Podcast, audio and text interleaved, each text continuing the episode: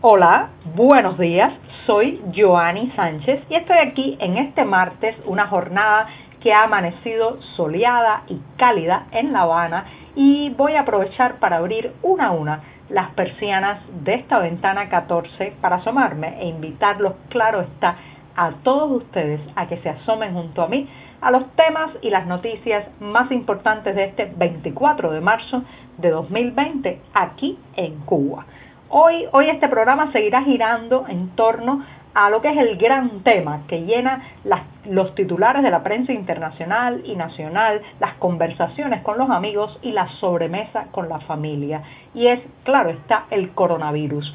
Voy a analizar en un primer lugar las nuevas medidas anunciadas ayer y que se pondrán en práctica en Cuba para combatir la COVID-19.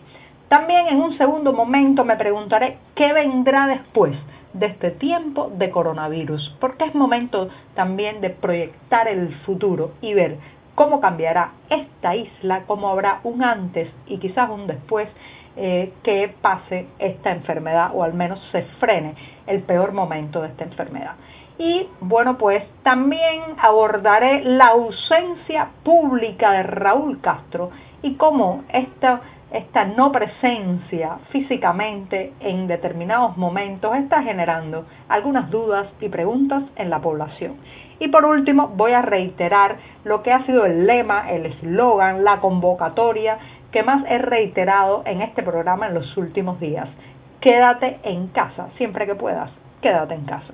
Y bien, dicho esto, voy a pasar a revolver para tomarme el cafecito informativo un cafecito informativo en tiempos prácticamente de cuarentena, pero está, como siempre, recién colado, breve, amargo como me gusta a mí y necesario, también necesario. Después de este primer y largo sorbito del día, los invito, como es tradicional, a ampliar muchos de estos temas y de estas noticias en las páginas del diario digital 14medio.com que hacemos desde dentro de Cuba. También una invitación especial en estos días a que sigan una especie de diario de, en tiempos de coronavirus que estoy escribiendo con las experiencias personales que vivo cada jornada. Ahí está mi edificio, mi barrio, mi ciudad contado desde una mirada, como decía, muy, muy personal. Y dicho esto, me voy al primer tema que es un análisis de las medidas anunciadas ayer. Sé que muchos de ustedes están al tanto de eh, pues esta, estos anuncios que se han hecho y que regulan desde las compras, pasando por las clases en las escuelas, los lugares de ocio, claro está que los viajes, las consultas médicas, incluso la manera en que se harán las cuarentenas y la vigilancia epidemiológica. No voy a usar este espacio en detallar todas las medidas porque están accesibles, puede usted leerlas con muchos detalles en la prensa oficial y también en los medios independientes. Así que me voy a concentrar en analizar algunas de ellas. Por ejemplo, la suspensión finalmente, y remarco, subrayo la palabra finalmente, de las clases en, en, los niveles, en todos los niveles de enseñanza, aunque hay que aclarar que los círculos infantiles seguirán funcionando para las familias que decidan por necesidad, porque no tienen las condiciones de mantener sus hijos pequeños en casa, decidan llevarlos a estos círculos infantiles o guarderías, también como se le llama en otras partes del mundo. Entonces, finalmente se ha escuchado el reclamo de la población que llevaba días y días clamando porque se suspendieran las clases. Hay que recordar que el pasado 11 de marzo la ministra de Educación había dicho de manera muy categórica que en Cuba nunca se habían suspendido clases en ninguna epidemia. En Aelsa Velázquez Coviela había asegurado prácticamente que no se iba a tomar esta medida. Esto fue una declaración muy desafortunada, eh, de la cual ya no se hace mención ayer cuando se anunciaron las medidas eh, estuvo en la televisión oficial la propia ministra y nunca hizo un mea culpa, una rectificación, una moderación de sus palabras. Lo cierto es que esa actitud testaruda, esa actitud voluntariosa, esa actitud que no, eh, en un principio no se mostró acorde a funcionar según la realidad, sino más bien según las consignas, trajo como consecuencia, entre otras cosas, que las escuelas estuvieran abiertas demasiado tiempo después de que ya había señales, nos llegaban testimonios de otros países como Italia y España, donde, bueno, pues la suspensión de las clases y de las actividades docentes ha sido un elemento vital para intentar frenar una enfermedad que, como saben, pues está causando eh, miles de muertos, está obligando a la cuarentena a millones de familias en todo el planeta. Entonces, la no suspensión de las clases eh, a tiempo eh, lamentablemente tendrá un costo, no solamente en salud, lamentablemente y ojalá no sea así, en vidas humanas. Se ha tomado la medida, bienvenida, pero hay que decir que se tomó tarde. Y bien dicho esto, eh, voy, por ejemplo, a, la, a lo que se ha intentado ahora con estas nuevas regulaciones de controlar las colas, las filas, esas aglomeraciones que son parte inherente de la vida nacional para comprar productos básicos y que ahora pues eh, tendrán que hacerse con la distancia de un metro entre cada persona. Yo no sé cómo se va a regular esto, Ojalá que la conciencia ciudadana, la disciplina de cada individuo ayude a que estas colas, eh, se, en estas colas se mantenga la distancia y así evitar, eh, pues, eh, por todo lo que se pueda, la expansión de la enfermedad y el contagio masivo. Pero me cuesta trabajo imaginar en una Cuba de carestía, en una Cuba de desabastecimiento, que se pueda implementar algo que no se ha logrado hacer en varias décadas justamente de convivir con las largas colas. Vamos a ver, yo creo que esto va a traer un aumento eh, de la presencia policial y de efectivos o inspectores en las calles, tal y como ya ha anunciado también el oficialismo en las medidas de ayer. En cuanto al ocio, los locales de entretenimiento como discotecas, piscinas particulares y gimnasios quedan clausurados.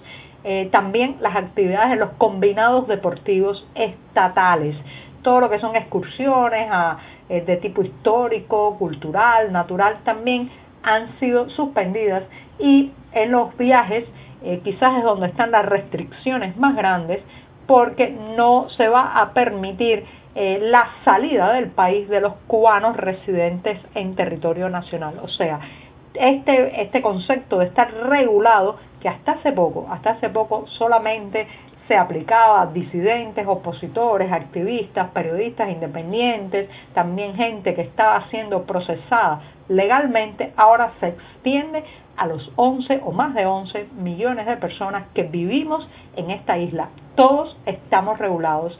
Esto es una medida que está dentro de un gran reclamo eh, que se llevaba semanas articulando desde la sociedad civil y era que se cerraran las fronteras y se limitara la entrada y salida a la isla.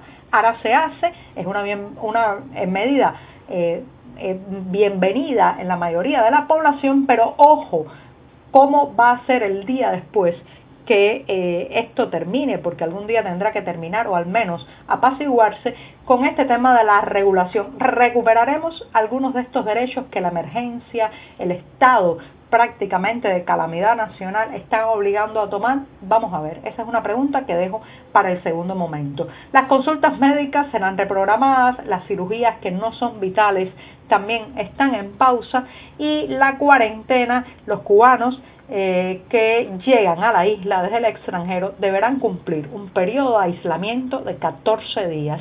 Una de las medidas que más eh, molestia está generando hasta ahora es la regulación de que solo se podrá entrar a la isla con un equipaje personal de mano y otra maleta eh, de, las, de las grandes, de las que normalmente son de 23 kilogramos. Esto en una población muy necesitada de abastecerse desde el extranjero ya está ya está generando molestias. Así que el resumen, las medidas han sido bien acogidas, muchas de ellas son demandas populares que el oficialismo desoyó o demoró en aplicar y eh, uno de los grandes ausentes de estas medidas son las telecomunicaciones. La empresa de telecomunicaciones de Cuba, ETEXA, el monopolio estatal, no ha dicho absolutamente nada de que planee nuevos paquetes, nuevas medidas, abaratamiento o gratuidades para justamente fomentar esta cuarentena cuasi obligatoria en la que entramos a partir de hoy. Y con esto me voy al segundo tema, pero me voy a servir otro sorbito de café para hacer una pequeña pausa, porque el programa de hoy está prácticamente destinado en exclusiva al coronavirus. Después de este segundo buchito del día, eh, voy a rápidamente intentar proyectar qué vendrá después.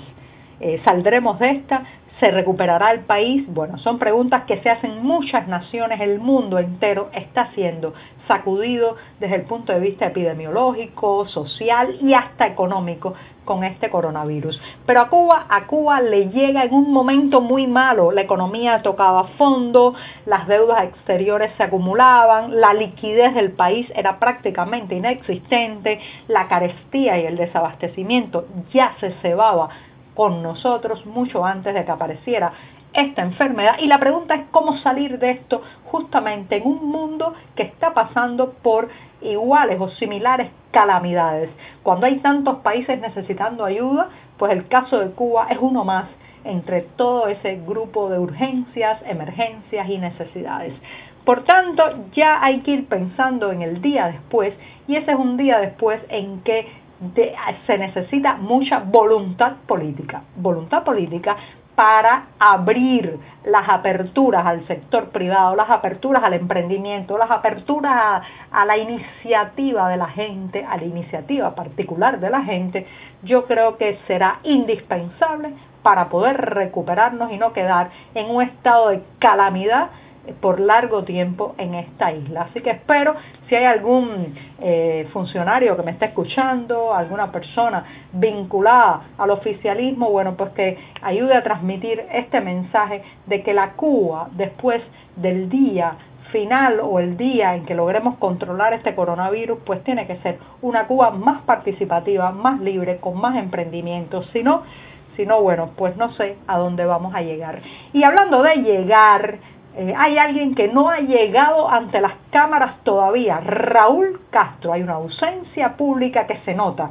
Como dicen los abuelos, brilla por su ausencia. Se le menciona, claro está, ayer en la programación o en la transmisión especial de la televisión se habló de que el primer secretario del Partido Comunista de Cuba, dígase Raúl Castro, y eh, Miguel Díaz Canel, que ocupa el cargo de presidente, pues habían activado los consejos de defensa en el país como una medida para la prevención y el control del enfrentamiento a la COVID-19. Hoy Gragma amanece con una portada donde se ve una foto de Raúl y Díaz Canel, pero ojo, es una foto vieja, es una foto del pasado 27 de enero en la llamada Marcha de las Antorchas. Es una foto de noche, ya he confirmado que se trata de ese momento, por tanto no es una foto actual. A Raúl Castro no se le ha visto. Tres posibles opciones. Uno, está en una cuarentena preventiva para evitar que un hombre de más de 80 años se enferme. Dos, su salud está resquebrajada por este motivo o por otro. Y tres, está dejando a los nuevos lobos de la manada política que tengan su momento de protagonismo y su momento al frente de los timones públicos de la nación. No se sabe, pero lo cierto es que según la constitución cubana, en su artículo 5, el Partido Comunista es la fuerza rectora y dirigente de la sociedad. Por tanto, el secretario general de ese partido tiene que haber dado ya hace rato la cara en un momento de emergencia como este. Y me voy rápidamente diciendo lo que he dicho todos estos días, quédate en casa, trata de ayudar a frenar, cortar la expansión, difusión y contagio de este coronavirus. Quédate en casa y ahora que no hay clases, trata de mantener también a tus hijos en casa. Y con esto me despido. Hasta mañana, que ya hoy me he extendido bastante. Muchas gracias.